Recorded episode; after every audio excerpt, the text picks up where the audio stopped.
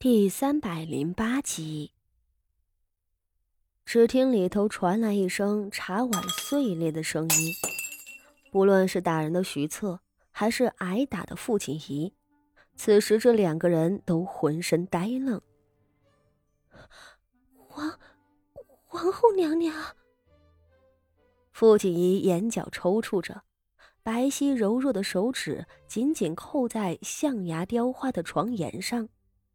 床边上的茶碗则是刚刚被他推了下去。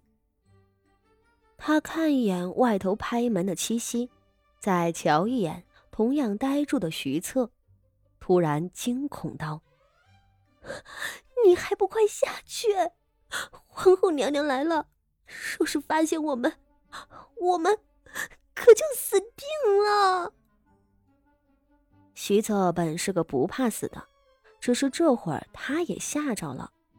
傅锦仪一声吼，他才回过神。我下去，我这会儿下去也是不成了。这屋子可没个房梁能藏啊！这，这可怎么办？傅锦仪吓得脸色都发青了。也罢，我从那个地方逃。徐策伸手指着床头上的窗棂道。傅锦仪顺着一瞧，眼角跟着又是一冲。这窗户这样小，你这身形又如此壮硕，怎钻得出去？徐策摆手道：“你不必管我，我自出得去。”说罢也不立即动身，而是伸手将傅锦仪身上的锦被拉了上去。你先把自个儿拾掇好了，我再走。你瞧你这个样子。怎么像个病入膏肓的人呢？若待会儿皇后娘娘过来，你露了馅儿，那可就是欺君之罪了。傅锦仪听着又吓了一跳。徐策说的对，自己这么多日子装作病得要死了的模样，徐策还特意收买了两个御医。可若是被皇后知道，那那你快帮我把脸抹了。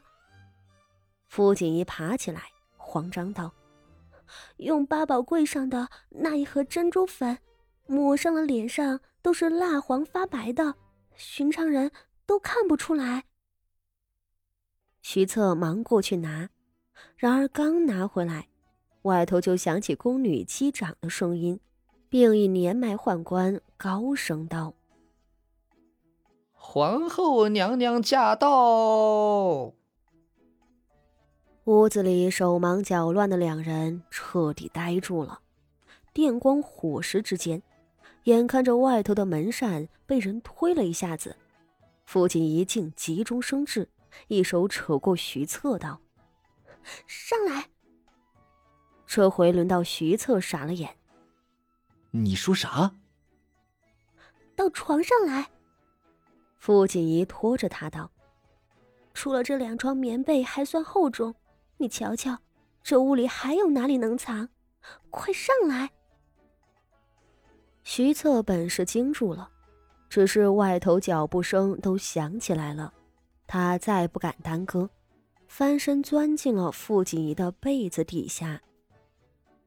这个时候，皇后刚从轿子上被人扶了下来，正一脚跨进了小院里。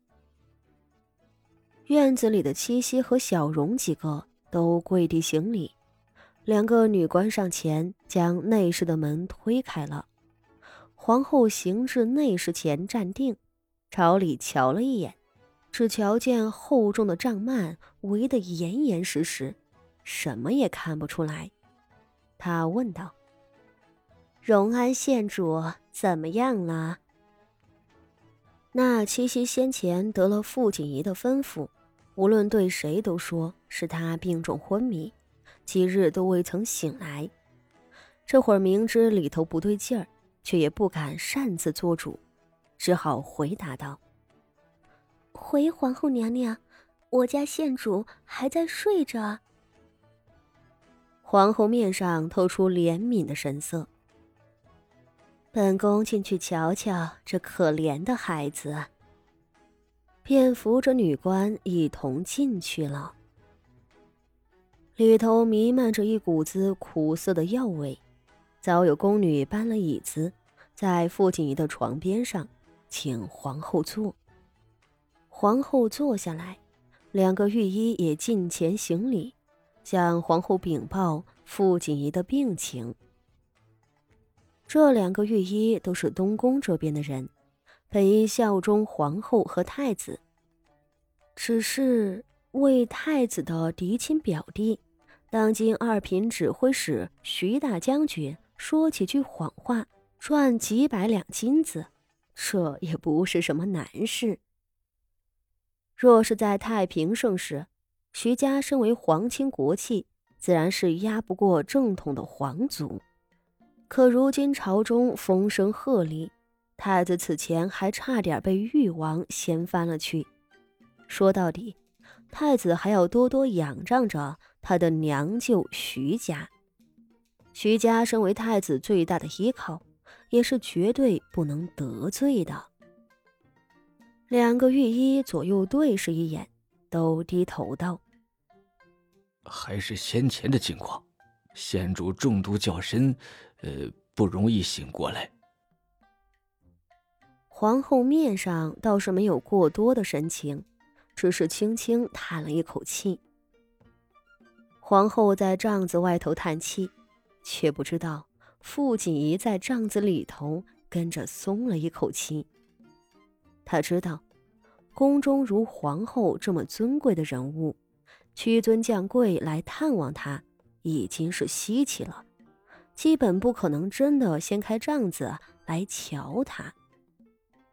只是傅锦仪这边正庆幸着，那帐子却突的动了一下子。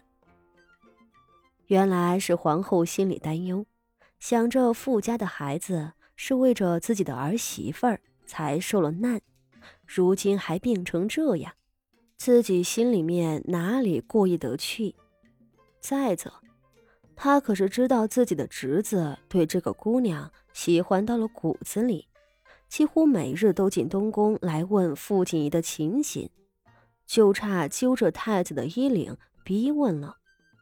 傅家这个孩子说是个出身平凡的，可被自己那个倔脾气的侄子看中了，又哪里能是个寻常人物？这样想着，皇后便亲手去掀帐子，想要亲眼瞧瞧傅锦仪。她这个动作可把里头一男一女两个人吓得半死。